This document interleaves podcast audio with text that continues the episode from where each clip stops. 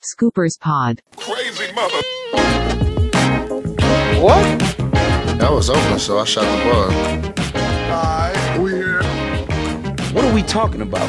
Herzlich willkommen zum Scoopers Pod. Ich bin Lukas und habe auch heute wieder den Max in der Leitung. Hi Max. Scoop. Im zweiten Teil unserer Preview-Podcast klären wir euch heute die großen Fragen einer Division, in der vom klaren Lottery-Team bis zum Titelanwärter alles dabei ist. Es geht um die Central Division. Ähm, das sind die Bucks, die Bulls, die Cavaliers, die Pacers und die Pistons. Ähm, gehen wir wieder alphabetisch vor oder hast du Vorlieben? Möchtest Ja, du ja. anfangen mit dem Lass einfach alphabetisch vorgehen. Bulls. Easy. Ja, Bulls sind predicted ähm, 30,5 Siege, wäre ein Sprung von über 8 Siegen mehr als letztes Jahr. Also schon ein bisschen Sprung. Schauen wir uns mal den Kader an. Also die Bulls haben eigentlich verloren, im Gegensatz zur letzten Saison, wenn ich mir das angucke, nichts, was wirklich äh, wichtig war. Robin Lopez ist ein Spieler, den ich mag, aber keiner, der jetzt für die Bulls long-term irgendwelche Rollen gespielt hätte. Ähm, dafür hat man sich eigentlich nur verbessert.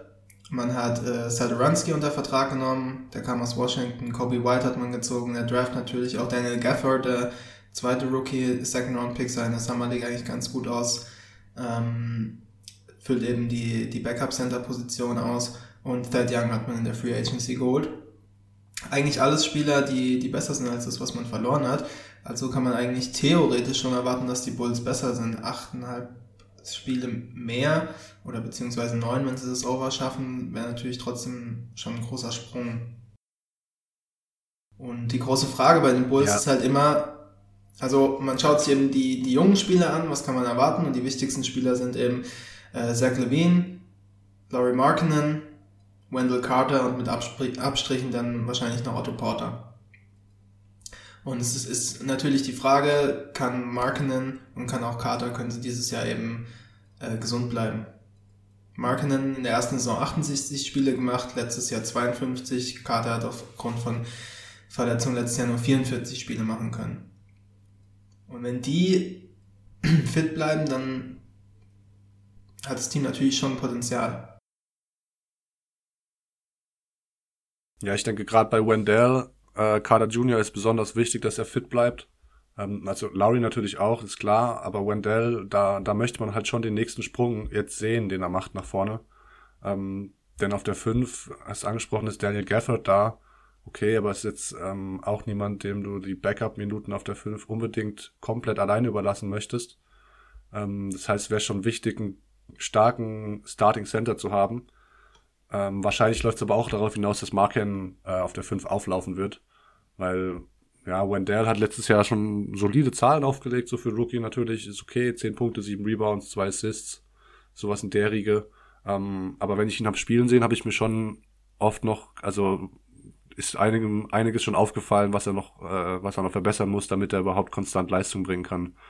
Ähm, Ganz prominent waren das natürlich die Foul-Probleme so. Das ist, ist ein Problem, was jeder Rookie Big Man wahrscheinlich hat. Ähm, manche mehr, manche weniger, bei ihm halt vielleicht ein bisschen mehr. Das sollte eigentlich einfach, dass er noch ein Jahr länger jetzt dabei ist, sollte sich das so ein bisschen ähm, ausbalancieren. Ansonsten, er ist ja eigentlich ein sehr smarter Spieler, so der offensiv sich gut in Position bringt, gute Footwork hat und äh, eigentlich auch gut finishen kann, aber dazu muss er halt die Bälle fangen und das hat er letztes Jahr ähm, leider zu selten getan. So, da habe ich schon ein paar Spiele gesehen, wo er einfach immer wieder kurz vorm Finish quasi den Ball verloren hat oder ihn nicht gut genug beschützt hat und er dann rausgeschlagen wurde. Hm. Ähm, das ist ein bisschen schade, weil er halt eigentlich so ein gutes Positioning mitbringt und Athletik auch hat und die einsetzen kann. Ähm, das heißt, da möchte ich auf jeden Fall sehen, dass da so ein bisschen der Sprung kommt, dass für ihn das, das Spiel ein bisschen langsamer wird und, und er sich ähm, augenscheinlich dann halt auch akklimatisiert hat. Das wäre das wäre wichtig bei ihm. Wobei ich nicht weiß, ob der Sprung wirklich dann auch dieses Jahr kommt. Weil wenn du halt in der ersten Saison schon im Prinzip die Hälfte der Saison verpasst, ähm, klar, der kennt jetzt die Abläufe und mit Sicherheit werden sich auch Sachen äh, verbessern, das Spiel wird langsamer etc. Aber den großen Sprung, den, den erwarte ich dann eigentlich fast schon eher von, von Markinen, meinst du nicht? Ja, also ich denke, bei Markinen kann man, kann man eher drauf bauen, wahrscheinlich, dass der Sprung kommt, aber für mich wäre es halt wichtig, dass, dass Wendell Carter Jr. da auch was zeigt. Du meinst jetzt für den Ceiling vom, für den Ceiling vom Team im Endeffekt.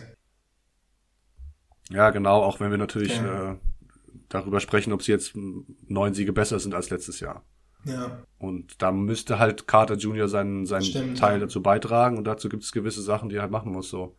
Ähm, bei Mark Cannon denke ich eigentlich, wenn er fit bleibt, dann, dann kann man da eigentlich davon ausgehen, dass er seine Leistungen Leistungen bringen wird. So zumindest das, was er letzten, die letzte Saison auch in seinen 52 Spielen gezeigt hat. Ähm, da war er schon fast bei 20 und 10. Ähm, vielleicht kann er noch ein bisschen besser von außen treffen. Aber in meinen Augen geht es bei ihm nur darum, dass er, dass er fit bleibt. Und wenn er 70 Spiele macht, dann wäre das überragend. Da muss man halt mal schauen. Ja, Vor allem, weil er halt auch jemand ist, der, wie gesagt, auf der 5 auflaufen kann. Ähm, der gibt dir dann Variabilität in den Lineups. Dann kannst du auch mal einen Otto Porter Jr. auf die 4 stellen und vielleicht vorne mit zwei, drei Guards spielen. Beziehungsweise Zach Levine auf die 3 packen. Der hat ja auch schon öfters auf, auf der 3 ähm, ist er aufgelaufen. Satoranski ist eigentlich ein eher größerer Guard. Ähm, wenn du dann noch irgendwie was mit Chris Dunn anfangen kannst, der ja auch eine gewisse Länge mitbringt. Ähm, vielleicht schmeißt du den für die Defense einfach mit rein.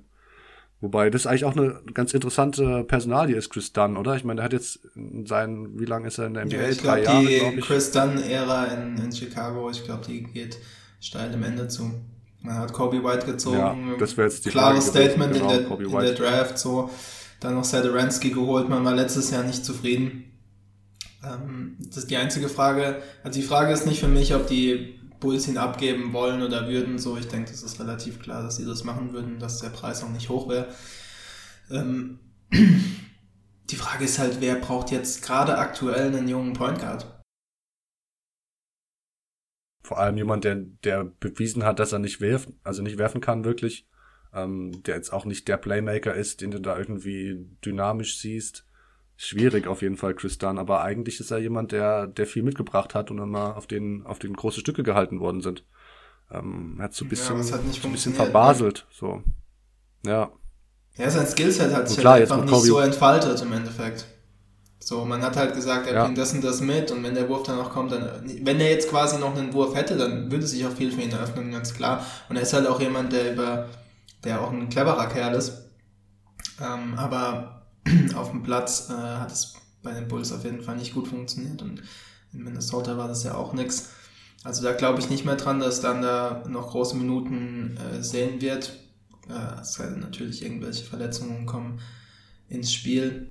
Ja, hängt die, hängt die Karriere so ein bisschen in den Seilen bei ihm. Der war ja auch lange am College. Ich glaube, drei, vier Jahre war er am College. Ähm, der muss auf jeden Fall was zeigen. Das, das wird sehr schwierig für ihn. Äh, jemand, der schon sehr viel gezeigt hat und der auch eine sehr interessante Personalie wird, auch in hinsichtlich der, des Over-Unders, ist natürlich Zach Levine. So, was, was kann man von ihm erwarten nächste Saison? Ja, da kannst du eigentlich mal ein Statement machen. Ich glaube, du hast letztes Jahr auch ein Piece gehabt. Ähm, Zach Levine ist für mich im Kopf, also Levine ist für mich jemand so, nur vielleicht kurz die Frage zu beantworten. Levi- Levine hat jetzt schon ähm, spätestens letztes Jahr auch bewiesen, dass er dir Buckets gibt. Auf jeden Fall. Verteidigen tut er niemand, aber Zach Levine an sich ähm, ist ein Scorer. Kurz gesagt. Ja, und das, äh, das ist ein ganz gutes Stichwort, das Scoring, nämlich darauf kann er sich, denke ich, in der nächsten Saison, in der nächsten Saison ein bisschen mehr konzentrieren. Ähm, das Piece, was ich letztes Jahr gehabt habe, es war, glaube ich, äh, Anfang der Saison ziemlich, müsste im November noch gewesen sein. Ja. Ähm, da war ich so ein bisschen intrigued von seinen Playmaking-Fähigkeiten. So hat er halt einen, oft den Ball in der Hand gehabt, ähm, weil es halt de facto keinen Point Guard äh, so wirklich gab, der das Spiel aufgezogen hat. Das ist mit Satoranski jetzt natürlich anders. Mhm. Ähm, und da hat Levine schon ein bisschen was gezeigt, was ich schon cool fand, aber es hat immer so ein bisschen ausgesehen, als hätte er schon, bevor er in die, in die Aktion geht, schon seine Entscheidung getroffen, ob der Kickout jetzt kommt oder ob er, ob er zum Korb will oder ob der Pull-Up kommt. Ähm, da war er nicht so, nicht so Read and React mäßig, sondern eher, ich mache mein Ding und es steht schon fest, was ich machen will. Und ähm, jemand wie Satoranski wird ihm dann, dann natürlich äh, Playmaking-Pflichten äh, abnehmen. Und äh, da, kann sich mehr aufs, aufs äh, Scoring konzentrieren, was ja auch seine, seine absolut größte Stärke ist. Also letztes Jahr 24 Punkte im Schnitt aufgelegt, ähm, auch richtig gut an die Linie gekommen. Äh, könnte noch ein bisschen effizienter sein, äh, klar. Ähm, Effizienz ist bei ihm immer so ein Thema gewesen. Ja. Aber ich denke, das kann, wie gesagt, neben Satoranski dieses Jahr, denke ich, einen Schritt nach vorne machen. Und das muss nicht bedeuten, dass er jetzt irgendwie 27, 30 Punkte im Schnitt auflegt. Da wäre er vielleicht auch sogar ein Kandidat dafür, aber so weit möchte ich jetzt äh, auf keinen Fall gehen. Ähm, aber einfach, der sein Ding macht, der seine 20, 24 Punkte im Schnitt macht und ähm, das halt dieses Jahr neben Satoranski ein bisschen effizienter machen kann. Und das kann den Bulls auf jeden Fall, auf jeden Fall was bringen, denke ich, auch hinsichtlich der Siege. Ja, voll. Ähm, genauso, wenn wir jetzt noch drüber sprechen wollen, was, was ich positiv finde, was mir Hoffnung macht bei den Bulls, dann, dann ist es auch die Präsenz von zum einen Porter Jr. und zum anderen auch Thad Young. Thad Young ist ein, ist ein Rollenspieler, das weiß er auch, das ist okay.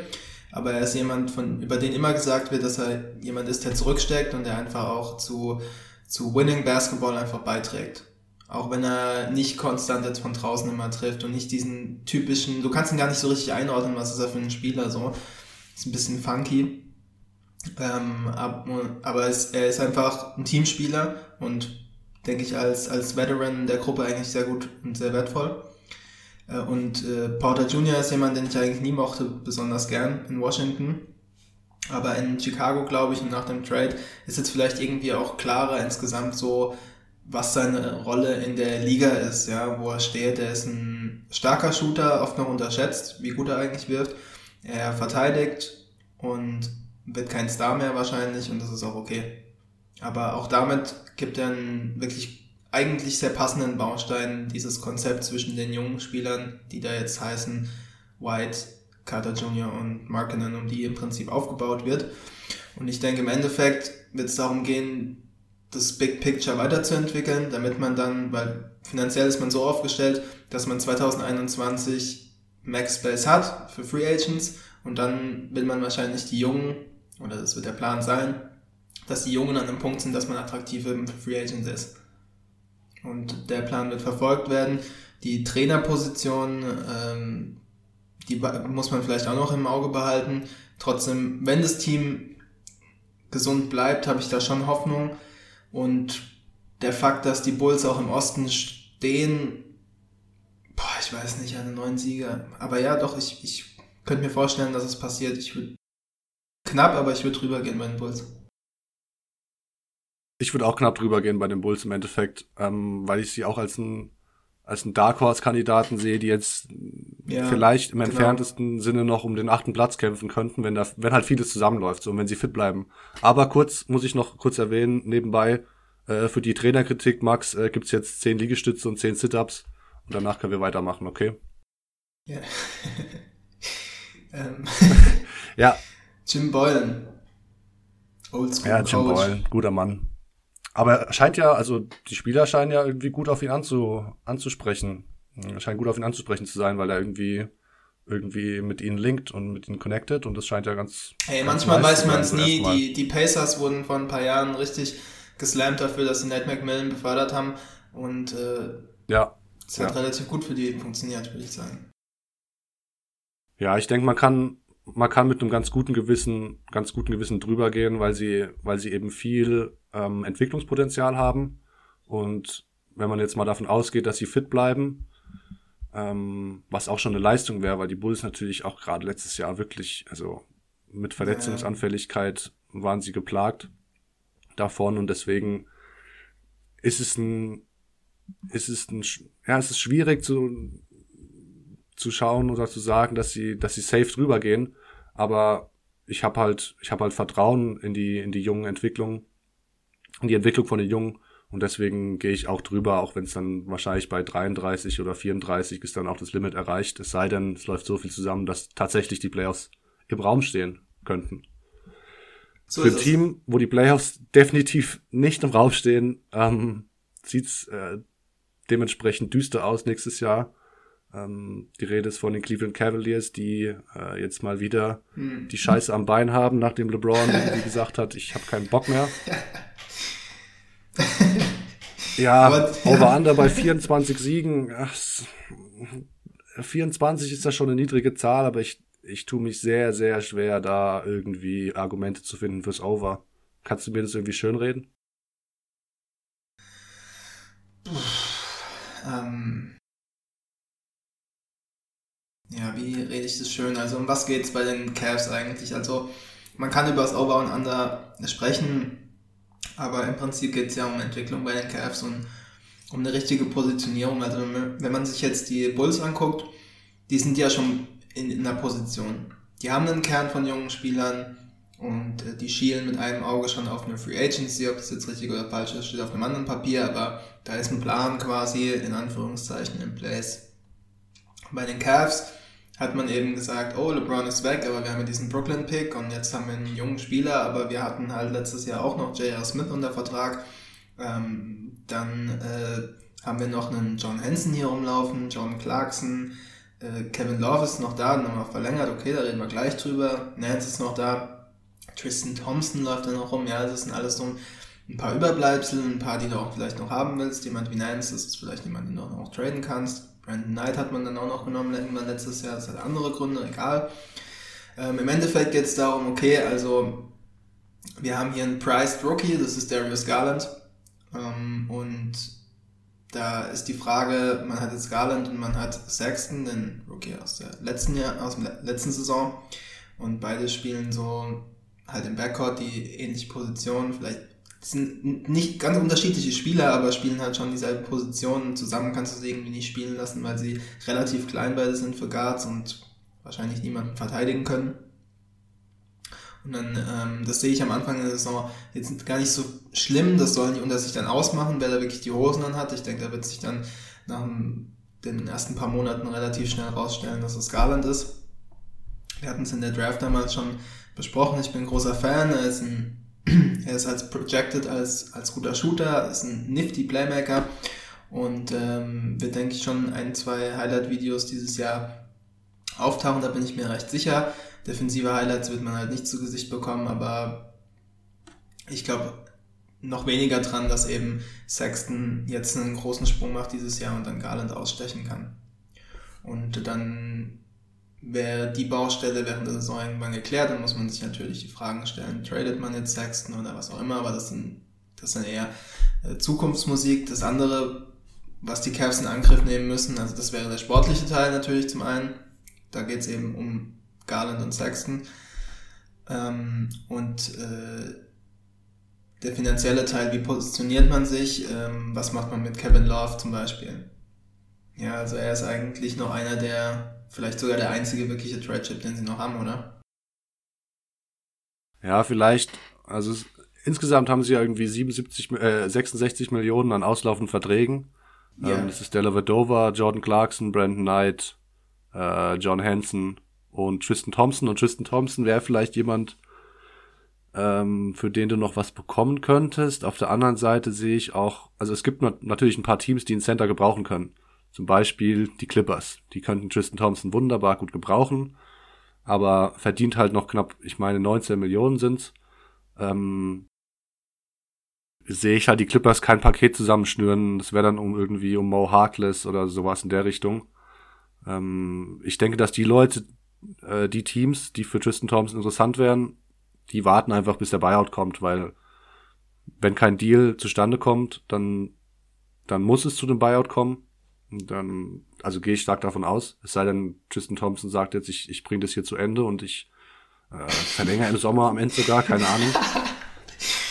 Kann ja keiner wissen. ja, ja, also das wäre vielleicht noch jemand, für den man was bekommen könnte. Vielleicht für Jordan Clarkson, aber mh, hm, nee, eigentlich auch nicht. Nee, äh, Glaube ich nicht dran. Du kriegst was für Chaddy Osman, das, wahrscheinlich das ist halt einer der auslaufenden Verträge, äh, die man verlängern will wahrscheinlich. Ja, genau. Ich wollte gerade sagen, Chidi Osman, du hast vorhin die, die sportlichen Faktoren Garland und Sexton angesprochen. Chidi Osman ist auf jeden Fall auch noch einer von diesen Faktoren, mit denen man äh, da auch irgendwie die Zukunft planen kann. Zumindest sich mal anschauen kann, ob man das weiterhin machen möchte. Weil der hat ja schon solide, solide Leistungen gezeigt teilweise, jetzt nicht konstant auf einem hohen Niveau. Ähm, ist jetzt auch nicht mehr der allerjüngste, aber ist jemand natürlich, der, der Vielseitigkeit andeutet auf dem Flügel und ähm, ja, wird Restricted Free Agents im Sommer, muss man, muss man mal abwarten, was für eine Saison er jetzt spielt. Wird auf jeden Fall sehr viel Gelegenheit bekommen, weil was hinter ihm auf der 3 ist, ist alles noch, noch weiter hinten in der Entwicklung. Also der ist eigentlich gesetzt auf der 3 als, als Starter, würde ich sagen. Ja, ja. Ähm, Teddy Osman ist auf jeden Fall noch eine interessante Geschichte, muss man, muss man schauen, wie er sich entwickelt. Ähm, genauso bei Larry Nance und, und Ante Sisic. Ich mag Teddy auch. Ich denke auch, dass er, dass er ein NBA-Spieler ist. So auf jeden Fall. Voll. Äh, Ante Sisic weiß man das noch nicht so genau. Der hat jetzt eigentlich eher enttäuscht in dem, was er gezeigt hat. Ja. Aber ist auch noch ein junger Spieler, ein junger Big Man. Vielleicht kann der von Tristan Thompson noch ein oder anderes lernen. Hm.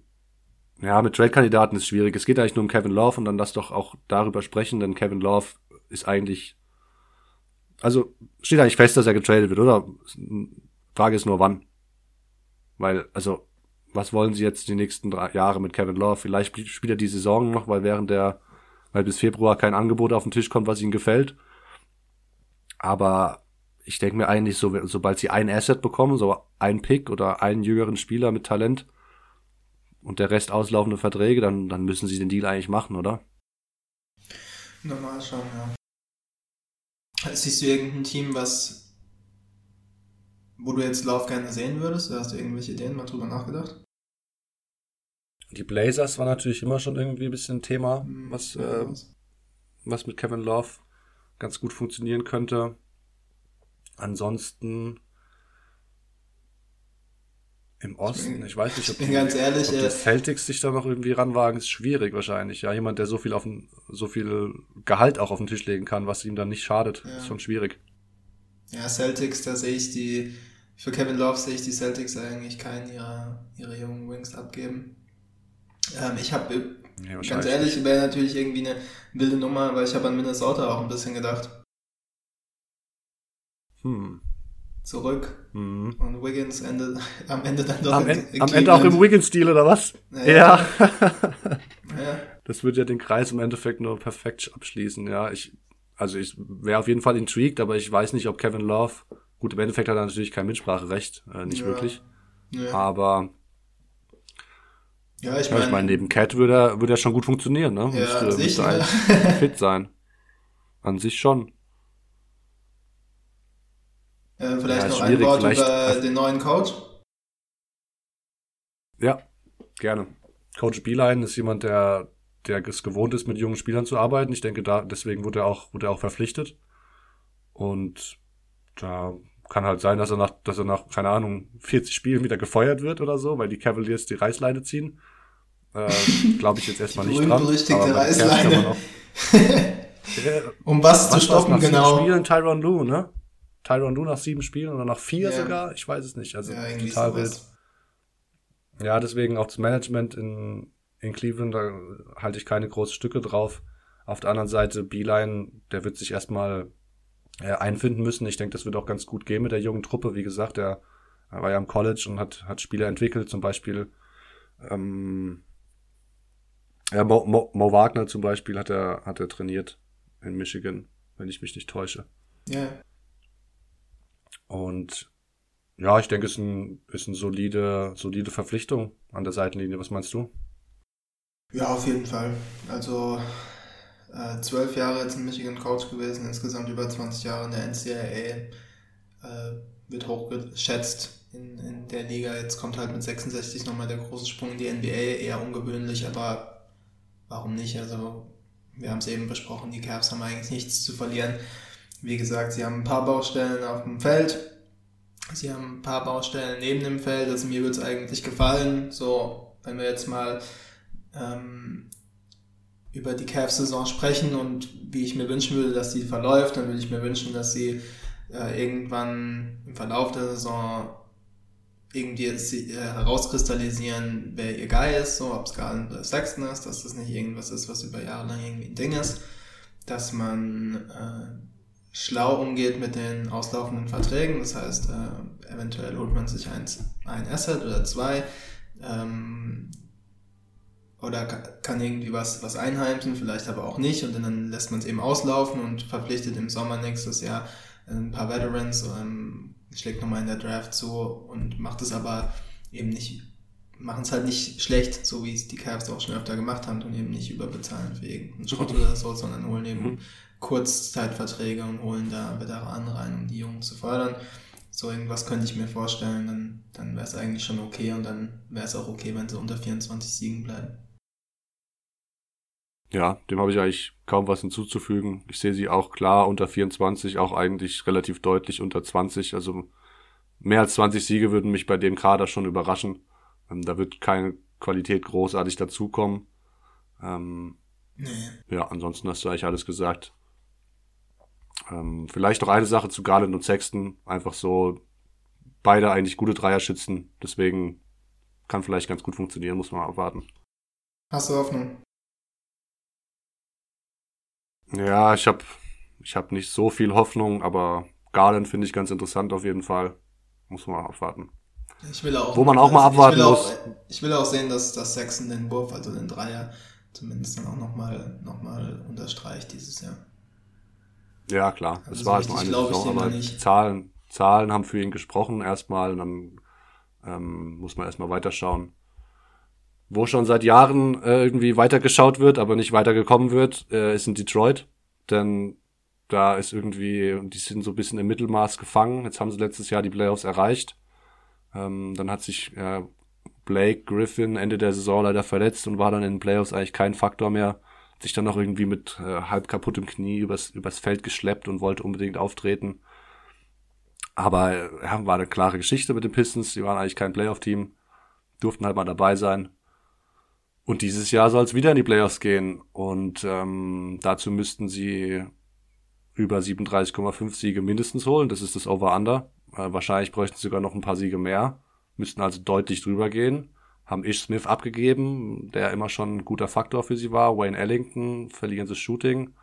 Ähm, Glenn Robinson der Dritte, okay, kann man erstmal außen vor lassen, aber ist immerhin Body. Ähm, sie haben für Tony Snell getradet. Sie haben Derrick Rose verpflichtet. Sie haben Markeith Morris verpflichtet. Ähm, Tim Frazier geholt auf die Eins. Joe Johnston zurück aus Big Three. Ähm, unfassbar eigentlich. Äh, Der erste Spieler, der von der Big Three zurück in die NBA kommt, Joe Johnson, hat, hat zumindest einen Deal bekommen. Ja. Ähm, an 15 haben sie in der Draft noch Sekou Dumbuya ja. verpflichtet, der auch eher ein Projekt ist, wahrscheinlich, weil wir noch nicht ganz so viel von ihm sehen. Es sei denn, wir schauen G-League. Ähm, noch ganz interessant, sie haben äh, Svi Mikhailiuk abgegriffen von den Lakers, als die Lakers da alles rausgehauen haben, was irgendwie nicht äh, nied- und nagelfest ist, auf der Jagd nach Anthony Davis Cap Room, beziehungsweise Flexibilität. Stimmt, ja. Ähm, auch ein Dreier könnte man, könnte man auch mal reinwerfen, denke ich. Also Ja. an ihm bin ich eigentlich äh, recht interessiert, was, was er so machen kann. Ansonsten hat sich äh, in der Rotation oben nicht, nicht sehr viel getan. Ähm, jemand, der einen Schritt machen kann, ist vielleicht Luke Kennard ähm, auf Shooting Guard. Der könnte in die Starting, äh, in die Starting Five reinrutschen. Aber wow, also wenn ich mir den Pistons gerade anschaue, ähm, pff, es, es stimmt für mich immer noch nicht alles so richtig. Es ist nicht so richtig austariert. Äh, da wird immer noch auf Reggie Jackson gesetzt und äh, ja, dementsprechend mies sah das halt auch immer aus. Eigentlich waren sie immer besser, wenn Jackson nicht gespielt hat, oder? Muss man eigentlich fast schon so sagen, so hart es klingt. Ja, ich glaube, ganz so schlecht war er letztes Jahr nicht. Aber er ist natürlich, ja, er ist natürlich schon getrademarkt. Das ist klar. Das ist auch Ja. das Geheimnis seit Jahren, dass sie im Prinzip ihn loswerden wollen. Sind die Pistons jetzt für dich besser geworden im Vergleich zu letztem Jahr? Also ich muss sagen, die Pistons ähm, tauchen natürlich nirgendwo auf unter den ganz großen Gewinnern der Free Agency, aber die Pistons hatten halt eben auch sehr, sehr wenig Möglichkeiten. Ich finde, aus den wenig Möglichkeiten, die sie haben, haben sie eigentlich noch einiges gemacht, weil du hast es gesagt, also ähm, Ish Smith haben sie verloren, okay. Ich bin ein großer Ish-Fan, so. Das, äh, aber ist er jetzt wirklich Welten besser als, als jetzt Rose, den man geholt hat als Backup? Ähm, glaube ich nicht. Man hat eigentlich, glaube ich, nichts verloren, außer ähm, mit, mit Ellington, mit dem Shooting, okay, aber ja, okay. Und sonst hat man eigentlich nur Jungs geholt, die, die dir was geben können, mit Tony Snell, mit Keith und auch eventuell mit Dumbuya ähm, in der Draft. Mal gucken, was bei George Johnson geht. Das können wir jetzt mal außen vor lassen. Also ich denke, das ist eigentlich ganz okay. Ähm, du hast schon gesagt, Luke Kennard ist der, der Spieler, der den Sprung eventuell machen kann. Letztes Jahr immerhin neun, über, so um die 39 Prozent, glaube ich, hat er geworfen bei vier Versuchen äh, von hinter der Dreierlinie. Zehn Punkte pro Spiel ist jetzt nicht die Welt, okay, aber äh, mal gucken, was da geht. Ich denke aber trotzdem, dass sie sich wenn ich, also letztes Jahr 41 Siege geholt und jetzt werden, ist es Over-Under bei 37,5. Also ich glaube nicht, dass es sich so verschlechtern werden im Endeffekt, wenn, wenn Griffin fit bleibt und wieder so eine Saison spielt. Dann finde ich den Supporting Cast eigentlich schon ein bisschen besser als letztes Jahr und dann würde ich eigentlich, würde ich da drüber gehen. Relativ klar für mich. Ja, ob sie, ob sie wirklich besser geworden sind, weiß man, weiß ich auch nicht genau. Also, aber tiefer sind sie auf jeden Fall geworden. Und das wird ihnen helfen. Und ähm, ja, ist vielleicht besser. Ja, ich sehe sie nicht weit. Ich sehe sie, sehe sie nicht weit über den 37,5 7, aber sie mhm. werden eigentlich wieder um Platz 8 mitspielen. Da sehe ich eigentlich schon kommen, gerade wenn, wenn Blake auch einfach sein Ding durchzieht, weil er, also der hat letztes Jahr auch eine brutale Saison hingelegt. Ähm, das muss er auch erstmal nochmal so abrufen, aber traue ich ihm eigentlich schon zu. Ähm, Markif Morris wird ihm helfen. Wir werden vielleicht sogar Blake ab und zu mal auf der 5 sehen, was letztes Jahr sehr selten der Fall war ähm, mit Keith auf der 4 und, und dann vielleicht jemand wie Tony Snell auf der 3. Ähm, da kann man auf jeden Fall, also hat, hat Coach Casey an, an Variabilität gewonnen in seinen Lineups, definitiv. Aber sie sind halt immer noch mittendrin im Mittelmaß und äh, mit den Moves sind sie da jetzt aus der Kaste, sage ich mal, nicht ähm, hervorgestiegen. Deswegen sehe ich sie immer noch im, im, im Rennen um Platz 8, gerade so, wenn, wenn wirklich ganz viel zusammenläuft und, und Reggie Jackson im Contract Year äh, bald quasi, ähm, Kennard den Schritt macht, Blake fit bleibt, wenn solche Sachen alle zusammen passieren, was unwahrscheinlich ist, dann, dann spielen sie vielleicht sogar um Platz 6. Äh, Im Osten ist ja sowieso irgendwie von drei bis, bis neun irgendwie sehr fluide, die Situation. Kann viel passieren. Aber ja, ich sehe sie knapp drüber. Ich denke drunter, das, da wird man ihnen ein bisschen Unrecht tun, den, den Pistons, auch wenn ich das ja dramatisch dargestellt habe, aber ähm, übers Mittelmaß geht's nicht hinaus und die 41 Siege sind für mich auch, auch so die, die Obergrenze. Da müsste dann schon der Best Case zustande kommen, damit es weiter rüber geht. Im Endeffekt. Ja. Eine Mannschaft, die, die ähm, auch gern mal unter dem Radar geblieben ist, aber sich aus dem Mittelmaß tatsächlich rausgekämpft hat, kann man schon wahrscheinlich so sagen. Voll. Ähm, sind die Indiana Pacers, weil äh, sie eigentlich so vorbildlich wie kaum ein anderer Franchise ähm, das Ruder rumgerissen haben, nachdem ihr Superstar von dannen gezogen ist, namentlich Paul George. Ähm, wir alle, du, ich auch, ich habe sogar äh, geschrieben damals, dass ich es nicht fassen kann, dass Oladipo und, und Sabonis das Paket sind. Aber jetzt sind wir hier und die beiden sind mit die Säulen dieses Teams. Depot natürlich erstmal verletzt. Weiß man überhaupt nicht, wann er zurückkommt. Dezember, Januar wird es bestimmt werden bei ihm. Ja, so Dezember. Aber die Pacers haben, aber die Pacers haben Splash gemacht diesen Sommer. So. Und ähm, die Rede ist natürlich von Malcolm Brogdon, ähm, der vom, vom Division-Konkurrent aus Milwaukee gekommen ist. 85 Millionen für vier Jahre.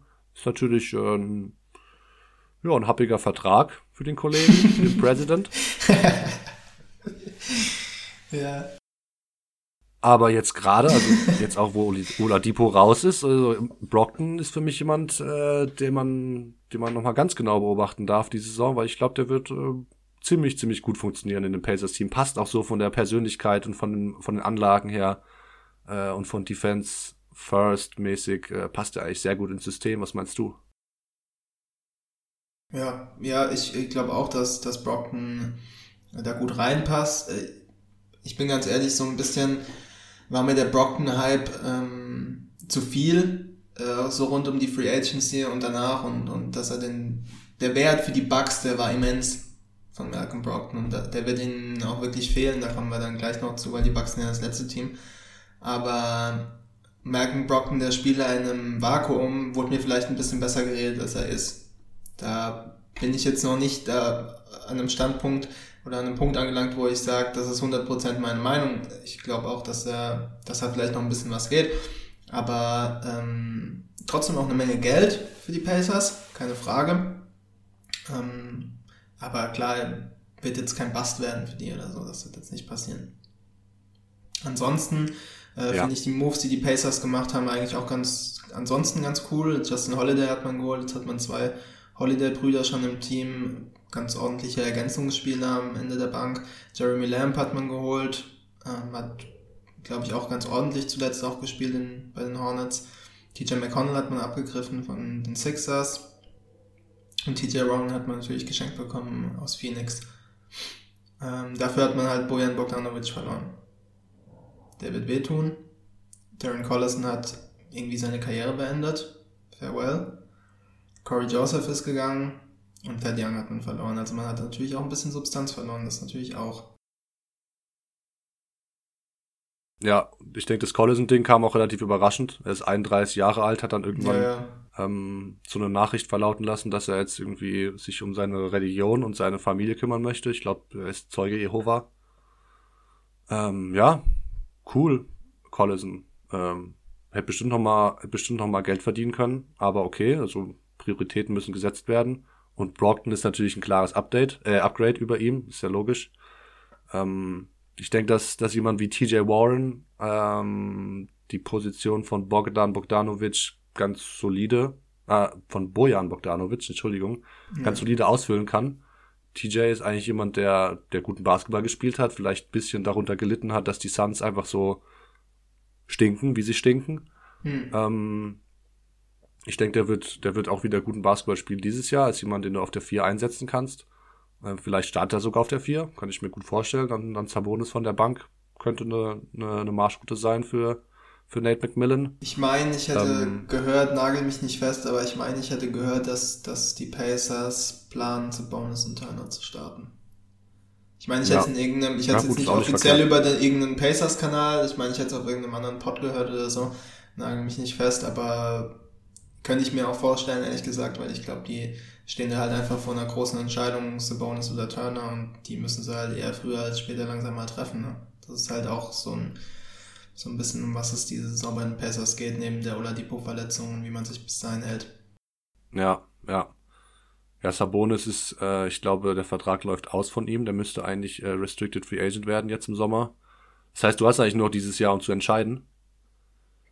Ähm, ja, aber die haben auch, haben auch gut nebeneinander funktioniert letztes Jahr. Also so ist auch nicht. Ähm, kann man schon mal sich noch ein weiteres Jahr anschauen. Ansonsten hast du in Goga Bitaze und TJ Leaf da hinten zwei junge Spieler, die, die in den Startlöchern stehen. Die jetzt, äh, Ja. also Von TJ Leaf muss mehr kommen. Ich wollte gerade sagen, DJ Leaf hat schon, eine, schon ein Jahr hinter sich und er hat noch nicht gezeigt, dass er da direkt absteppen könnte, wenn einer, wenn einer ausfallen oder getradet werden würde. Geht Ähm, aber du hast drittes? zumindest Leute Geht da. Sein drittes, oder? TJ Leaf? Ja, war das nicht die, war er nicht mit Lonzo am College? War er nicht auch justiert? Ja, kann gut sein. Kann gut sein. Ich, ist vielleicht an mir vorbeigegangen. Ähm, auf jeden Fall muss er noch mehr Unterstreicht zeigen auf jeden oder- Fall, dass er noch nicht so viel gezeigt hat. Richtig, genau. Aber ähm, ja, die, die Pacers sind auf groß auf jeden Fall sehr gut aufgestellt. Und ähm, wenn Oladipo zurückkommt, dann haben die ein, ein sehr, sehr tiefes Team. Ähm, bin ich eigentlich fast schon angetan, ähm, die da irgendwie um die Diskussion um Platz drei und vier ähm, mit reinzustecken im Osten. Also die 48,5 Siege, das würde wäre halt ein Sieg mehr als letztes Jahr halte ich jetzt nicht für ganz abwegig, aber ist natürlich eine hohe Zahl, über die man erstmal drüber gehen muss. Ähm, du hast mir eben ein bisschen Floh ins Ohr gesetzt. Und zwar hast du gesagt, die haben jetzt Justin Holiday geholt und haben jetzt schon zwei Holiday-Brüder. Wollen wir den anderen auch noch holen? Ja, für Kriegen wir das irgendwie hin? was dann? Ja, für, für Sabonis wahrscheinlich nicht. Sabonis wird neben Zion auch jetzt nicht unbedingt der beste Fit sein. Aber ich spiele gerade dieses Spiel so ein bisschen durch. Äh, Ja, dass man alle drei Holiday-Brüder hat, oh, der wäre natürlich irgendwo cool. Aber es Wäre natürlich cool, aber du hättest auch, du hättest auch eine, hättest auch eine Line-Up von Brockton, Oladipo und dann eben Jeremy Lamb von 1 bis 3. Das ist Logisch, schon, klar. Ja. ist schon stabil auf jeden Wäre Fall. Wort. Kann schon was gehen. Nee, so, Ja, was man so ein bisschen eben- gehört hat, so- was man so ein bisschen gehört hat, aber auch nur jetzt nicht irgendwie belegt mit Sources so, aber ich sag mal irgendwie, ähm, was sich Leute so zurechtgelegt haben und was Sinn machen würde für beide Teams, was oft genannt wär, wurde, war der Trade von, nämlich nicht Sabonis, sondern dann Turner, Turner für Jalen Brown. Wenn jetzt die Celtics sich auch nicht dazu entscheiden, ihn dann zu verlängern, was ja im Raum steht, dass sie eben sagen, setz nochmal auf dich selbst und so weiter und so fort. Äh, und dann hätten die Celtics einen jungen Big Man, der hinten auch dicht machen kann. Und die Pacers hätten einen ambitionierten jungen Dynamischen Wing. den man vielleicht Ja. so viel bezahlt, wie er haben will und die Celtics vielleicht nicht ganz bereit sind, so viel zu zahlen. Ja, ja, finde ich ein interessantes Gedankenspiel. Auf jeden Fall. Aber ich glaube irgendwie, wenn sie sich zwischen Sabonis und Turner entscheiden müssten, gehen sie Turner vielleicht eher für ich auch. Turner, so, weil er Ich halt, weil er halt die Defense bringt und die, die von Sabonis nicht zu ersetzen ist. Oder durch Sabonis nicht zu ersetzen ist. Genau. Und du hast Also ich- ich Turner schon unter Vertrag, du musst Turner jetzt nicht neu bezahlen. Und ja, genau. Ich würde mich wahrscheinlich auch für Turner äh, entscheiden, auf, aufgrund der Defense eben. Ähm, weil das, was dir Sabonis offensiv bringt, das ist schon auf jeden Fall eine Menge. Und er war ja auch zu Recht einer der Kandidaten für den Sixth Man of the Year letztes Jahr. Aber ich denke, es ist was, was du eher ersetzen kannst als, als so ein, als die Defense, die dir Turner bringt. Vielleicht auch in Kombination mit Oladipo, die haben schon ein bisschen Chemie entwickelt. Ähm, ich denke, für Turner kann man sich da guten Gewissens entscheiden. Aber das Gedanken, also die Idee natürlich, es wäre natürlich irgendwie ein Win-Win für beide Seiten, wenn man sich das erstmal jetzt so auf dem, auf dem Reißbrett anschaut. Ja. Aber Ja, gut, 48,5 wenn man so Siege, was- 48,5, genau, ich wollte gerade drauf kommen, wenn wir über das Over-Under sprechen wollen. Ich tue mir das super schwer bei den Pacers, weil einerseits sage ich, also irgendwie weiß ich nicht genau, wo 49 Siege herkommen sollen, wenn ich mir den Kader angucke. Es ist mir ein bisschen zu hoch gegriffen dann doch. Auf der anderen Seite haben sie auch letztes Jahr ohne Oladipo bewiesen, dass die halt, dass sie halt eine Truppe sind, die einfach kratzt beißt so und sich auch einfach Siege äh, verdient, ganz klar, und auch Ja. äh, weiterhin Ja. einfach ihr System durchziehen und da sehr diszipliniert sein können und eben auch jetzt die Neuzugänge, wenn ich, wenn die jetzt theoretisch, davon gehe ich aus, gut integriert werden, dann werden die auch wieder einige Spiele gewinnen. Natürlich sind auch einige Teams besser geworden im Osten, ja, also jetzt geht man mal davon aus, dass das Brooklyn vielleicht ein paar Spiele mehr gewinnt. Jetzt geht man davon aus, dass Miami auf jeden Fall ein paar Spiele mehr gewinnt. Ähm, Atlanta wird vielleicht einen Schritt machen, jetzt nicht den ganz großen, aber ja, Philly. Chicago haben wir ja auch gesagt. Chicago haben auch gesagt und dann würde ich eher sagen, dass die Pacers für mich ein Team sind, äh, die dann wieder auf das ganz hohe Niveau kommen, wenn Oladipo zurück ist. Der wird dann auch nicht im Dezember, sagen wir mal, er kommt im Dezember zurück, dann kommt er auch nicht zurück und ist wieder lights out. Dann braucht er wieder ein bisschen. Ähm, Genau. Also ich würde sagen, ich gehe da drunter. Das ist mir zu hoch. Ich finde es eine, eine, eine sehr gut gesetzte Line. Ähm, ich finde es schwierig, da irgendwie drüber oder drunter zu gehen und würde mich auch eher fürs Under entscheiden, weil man weiß halt nicht, wann und wie Oladipo zurückkommt. Ähm, das ist, denke ich, ein großer Faktor, weil er normal der beste Spieler im Team ist. Und er natürlich auch der Spieler ist, der das, die Mannschaft auf ein, auf ein nächstes Level hebt, auch wenn sie ohne ihn über Wasser sich halten werden und äh, werden Defense spielen, werden hart spielen. Du hast gesagt, die, die geben keine Spiele her und die erkämpfen sich auch mal einen Sieg.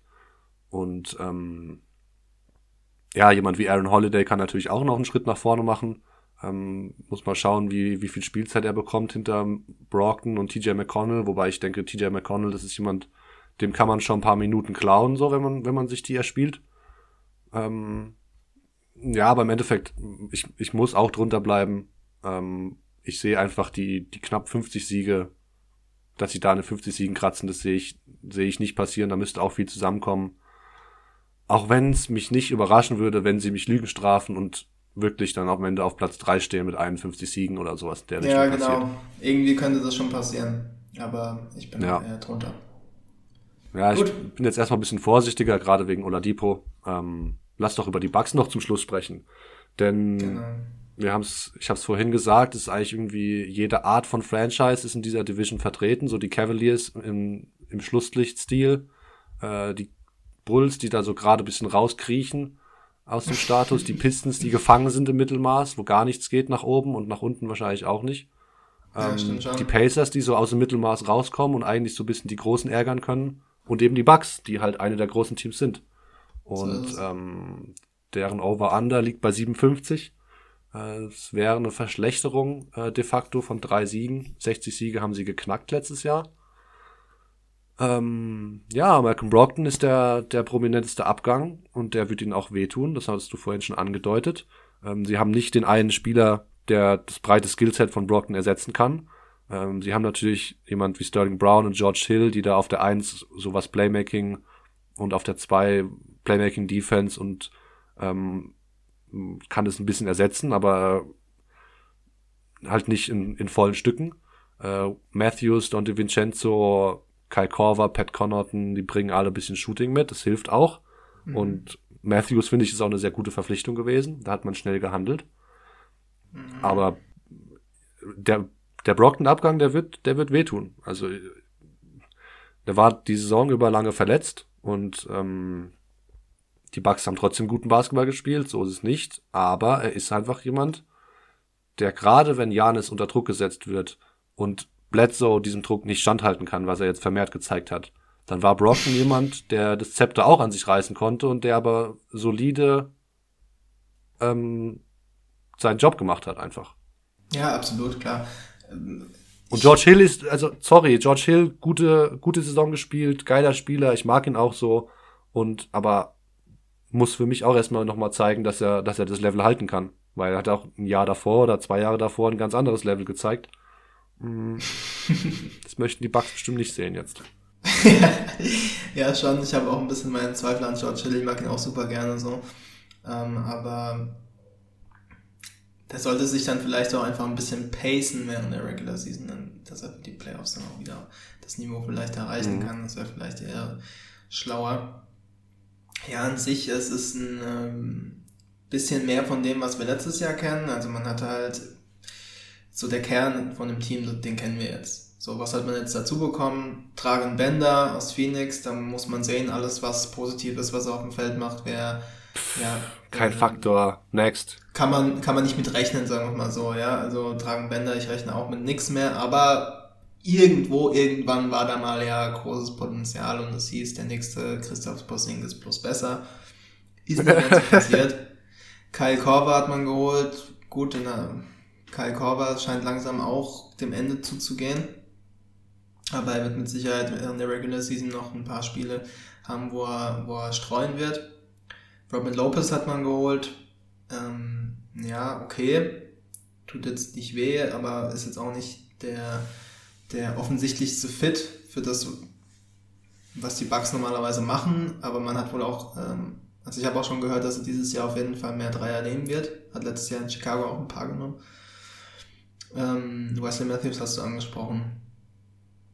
Und sonst hat man eben Brocken verloren. Über den Rest Mirotic schnell, naja, gut. Ist okay. Äh, ich.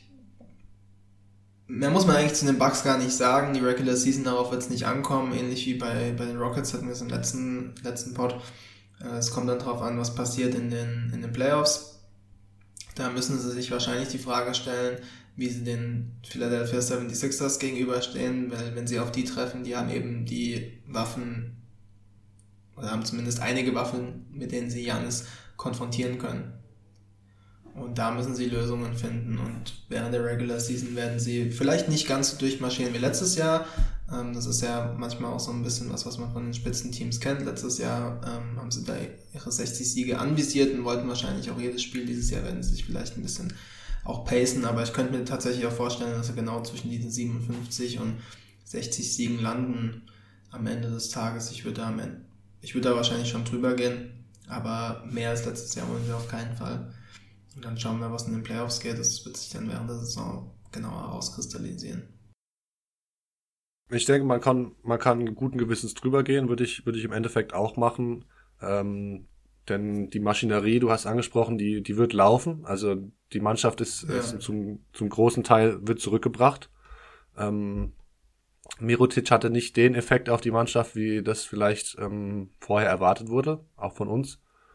Ähm, hat nicht so eingeschlagen aber jetzt ist jemand da, den ich eigentlich ziemlich hoch ansehe und der letztes Jahr nicht ganz so viel gespielt hat, äh, gerade im Playoffs auch gar nicht mehr, ich glaube, fünf Minuten auf dem Feld war oder so.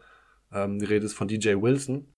Mhm. Aber das ist jemand, der, den finde ich sehr interessant, also sehr höchst interessant sozusagen. Ähm, ist ein Vierer, der aber auch auf die fünf kann, so fast seven foot groß quasi. Hat einen super smoothen Jumper, also der sieht aber mal ganz smooth aus. Ähm, hat auch ganz gut schon ganz ordentlich getroffen, so seine, seine Dreier letztes Jahr. Ähm, hat auf 36 Minuten gerechnet, 11,4 Punkte, 9 Rebounds, 2 Assists ge geholt. Ähm, nur 18 Minuten in 48 Spielen aufgelaufen, aber bringt dir halt Rebounds, Defense, Shooting, er ist eine Lobgefahr auch. Er kann auch auf kleinere Defender ähm, mal, mal, mal äh, switchen. auch wenn das jetzt noch nicht so ganz seine Paradedisziplin ist, aber da, da sehe ich auf jeden Fall auch Potenzial. Und ähm, er ist halt auch jemand, der so ein, also der jetzt kein Playmaker ist, aber er kann den Ball auch mal auf den Boden bringen und du musst jetzt nicht irgendwie die Hände beim Kopf zusammenschlagen, wenn das passiert. Ähm, also der wird wahrscheinlich keine Pick and Rolls laufen, so weit wird es nicht kommen. Aber er ist jemand, der, der zum Beispiel, wenn die, die Bucks ihr ganz persönliches Lineup of Death irgendwie aufs Feld bringen würden, dann würde, es würde ja bedeuten, dass Janis dann wahrscheinlich die 5 spielt und dann könnte eben so ein DJ Wilson reinkommen, den packst du in den Frontcourt zusammen mit Janis. Der kann sowohl größere als auch kleinere Spieler verteidigen, ist ein Helpside-Shotblocker auch, hat wirklich da gute Instinkte gezeigt, ähm, scheint auch sehr smarter Basketballer zu sein. Ähm, ich finde, dass er ihnen ganz viel geben kann, den Bucks. Also, wenn jemand ein Breakout-Kandidat ist bei den Bucks, dann ist es für mich aber mit Abstand DJ Wilson. Auch ja. aus Mangel an, Alternativen natürlich ein bisschen. Aber auf den Jungen halte ich große Stücke. Und ähm, ich denke, dass er, dass er den Bucks so ein bisschen was geben kann, was ihn, was ihn ähm, letztes Jahr vielleicht gefehlt hat, beziehungsweise was sie dieses Jahr auch wieder brauchen, um abzurufen, diese 60 Siege, um wieder die anzusteuern, um einfach der Contender, den Contender-Status wirklich auf dem höchsten Niveau zu, zu halten. Und ähm, da sehe ich Wilson eigentlich sogar vor Ilyasova in der Rotation, ähm, auf lange Sicht, vielleicht nicht direkt am Anfang. Ähm, und ansonsten. Ich mag Ersan.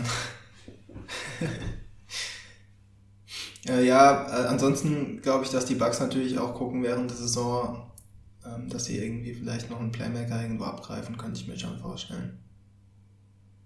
Ja.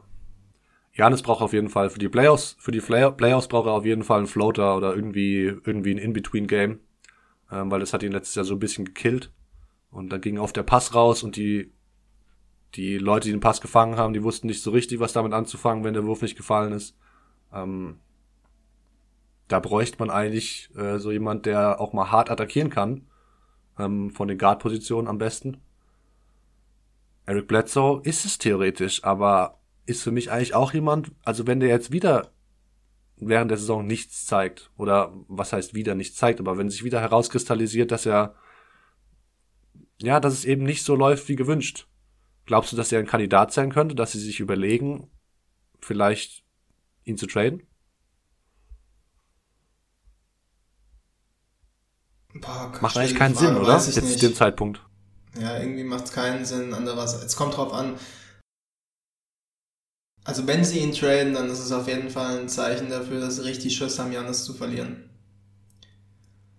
Ähm, ja, auf der anderen Seite, wenn du ihn tradest, gehst du auch ein Risiko ein. Ja, kommt drauf an, für wen halt. Das ist halt jetzt sehr spekulativ. Ich glaube, dass es sich im Endeffekt dieses Jahr eher so dann noch verstärken auf ergänzend sozusagen zu Bledsoe. Was hältst du von ja. der Idee von jemandem wie Alfred Payton in, in Milwaukee, den man vielleicht zur Deadline hin dann irgendwie noch für ein Apfel und ein Ei kriegt?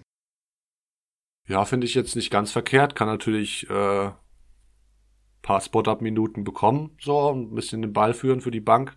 Ähm, vielleicht auch dann mit Janis zusammen auflaufen, wenn der, wenn der Wurf einigermaßen sitzt aber ist ja auch niemand, der mir jetzt in den High-Pressure-Situationen gezeigt hat, dass er die kühlen Kopf bewahrt. So. Und nee, nee, Quatsch. Brockton war jemand, der musste das nicht lernen, der hat es automatisch gemacht, so, der hatte das einfach in sich. Äh, Bledsoe ist eindeutig jemand, der das irgendwie noch lernen muss. Ähm, Peyton könnte uns da überraschen, finde ich jetzt, wäre wahrscheinlich auch relativ günstig zu haben, ne? Müsstest du jetzt keinen Rotationsspieler ja, Ich habe jetzt natürlich, ich habe jetzt natürlich auch nicht an das Level von Brockton gedacht, sondern einfach nur von Spielern, das war jetzt ganz spontan, wo ich mir denke, die sind mit Sicherheit, also der ist halt mit Sicherheit irgendwann äh, während der Saison, könnte ich mir vorstellen, dass er halt available ist und dass man ihn halt irgendwie ja. locker abgreifen könnte und er wäre jetzt jemand, der quasi auch ins Schema passt von Guard-Position, kann verteidigen, ist ein guter Rebounder, ist vor allen Dingen einfach jemand, der jetzt halt nicht über den Wurf kommt, aber ist halt ein Playmaker. So. Ja. Und von der Hinsicht könnte er ihnen eventuell was geben, aber gut, wie gesagt, auch das ist ganz, ganz tief drin in der Spekulation. Ja, aber die Bugs, klar, Top-Team. Ja, auf jeden Fall. Ich denke, die werden auch wieder relativ durchcruisen durch die reguläre Saison, weil einfach so viel noch, noch stimmt. Und ähm, ähnlich wie du hast angesprochen, den Vergleich mit den Rockets, Ähm, die großen Fragen, die werden sich auch wieder erst in den Playoffs stellen. Und bis dahin kann man fast von, von einem Cruise Control Mode sprechen, denke ich. Also die 60 Siege sollten sie ansteuern. Wenn alles mit rechten Dingen zugeht, ähm, würde ich auch, würde ich auch drüber gehen im Endeffekt. Auch relativ selbstbewusst. Vor allem, weil ich im Osten jetzt kein Team sehe, was eindeutig besser ist. Ähm, da kann man über die Sixers diskutieren, aber den, die Büchse machen wir jetzt nicht noch auf. Nee. Ähm, dann lass doch kurz rekapitulieren. Also bei den Bucks sind wir beide drüber. Ähm, bei den Pacers sind wir beide drunter. Okay. Richtig? Ja, ja, genau. Ja. Pistons äh, waren wir beide drüber. Wir sind Ja. uns heute viel zu einig. Was ist da los? Cavaliers sind wir beide drunter. Das war ein Trauerspiel. Ähm, und bei den Bulls sind wir auch beide knapp drüber gegangen. Hey, wir sind uns echt bei 5 von 5 einig gewesen heute. Naja. Ja gut, dann ähm, würde ich sagen, packen wir das Ding nochmal ein. Nächste Woche geht's weiter mit den nächsten Division Previews. Und ähm, ja, wir grüßen euch. Vielen Dank fürs Zuhören. Bye bye. Ciao, ciao.